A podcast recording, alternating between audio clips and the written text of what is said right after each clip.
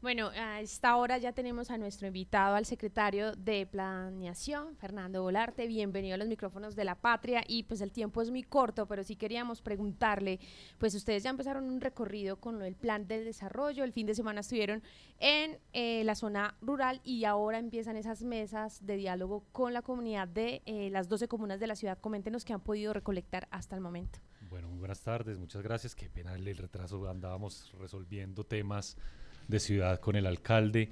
Y, efectivamente, nosotros el fin de semana anterior iniciamos el ejercicio de participación comunitaria para el plan de desarrollo. Hemos estado ya en cuatro corregimientos, hemos recorrido ya seis comunas.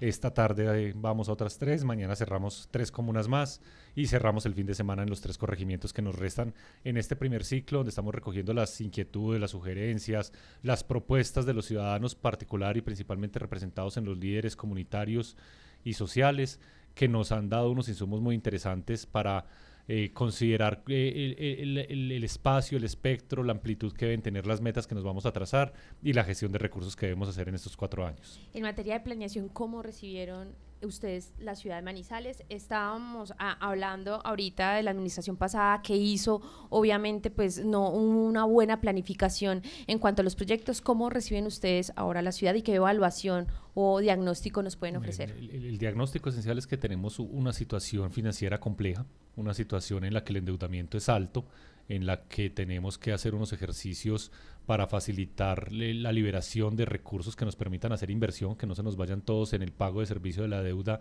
y que los ciudadanos en, Manizales no podamos ver inversiones en, estos periodos de tiempo. Y ese es el reto que tenemos. Por lo demás, eh, eh, hay, un equipo de trabajo muy, muy bueno en la Secretaría que se ha construido durante los años a través del ejercicio de la función pública. Eh, y, eso es una prenda de garantía para, para realizar un proceso adecuado a las realidades que tiene el municipio.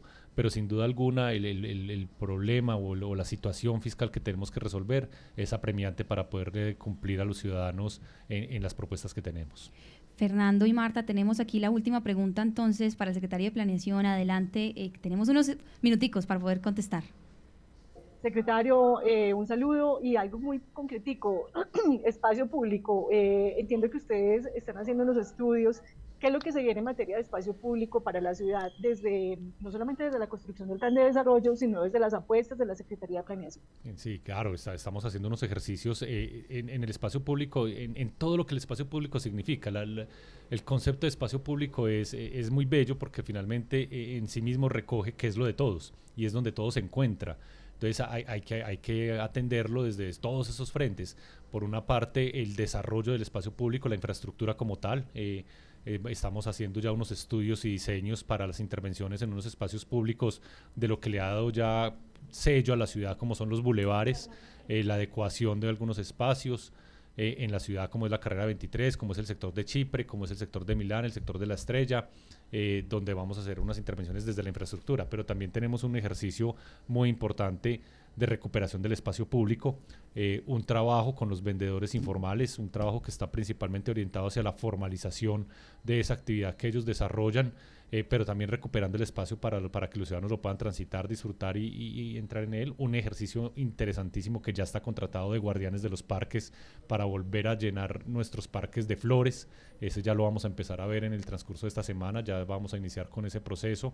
Y, y un ejercicio muy importante que tiene que ver con la cultura ciudadana que eso se evidencia y se vive en el espacio público y ahí también tenemos un frente de trabajo importante que muy seguramente ya también lo empezaremos a ver en los próximos días y que será muy fortalecido cuando eh, constituyamos o cuando ya establezcamos eh, funcionalmente la Secretaría de Cultura del municipio.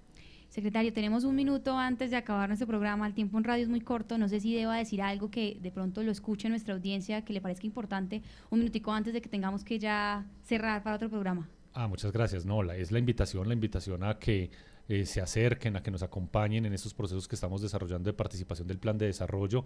Eso nos permite a nosotros conocer e identificar cuáles son las propuestas que los ciudadanos tienen, cuáles son esas, esos, esos sentires que se tienen frente a la, actuación de la administración y, y, les permite a las personas también conocer y entender un poco cómo funciona la administración pública y cómo funciona la administración territorial, que, que no es fácil, pero, pero es la tarea para la cual nos, nos, nos preparamos y, y que asumimos con mucho cariño y con mucho gusto. La Patria Radio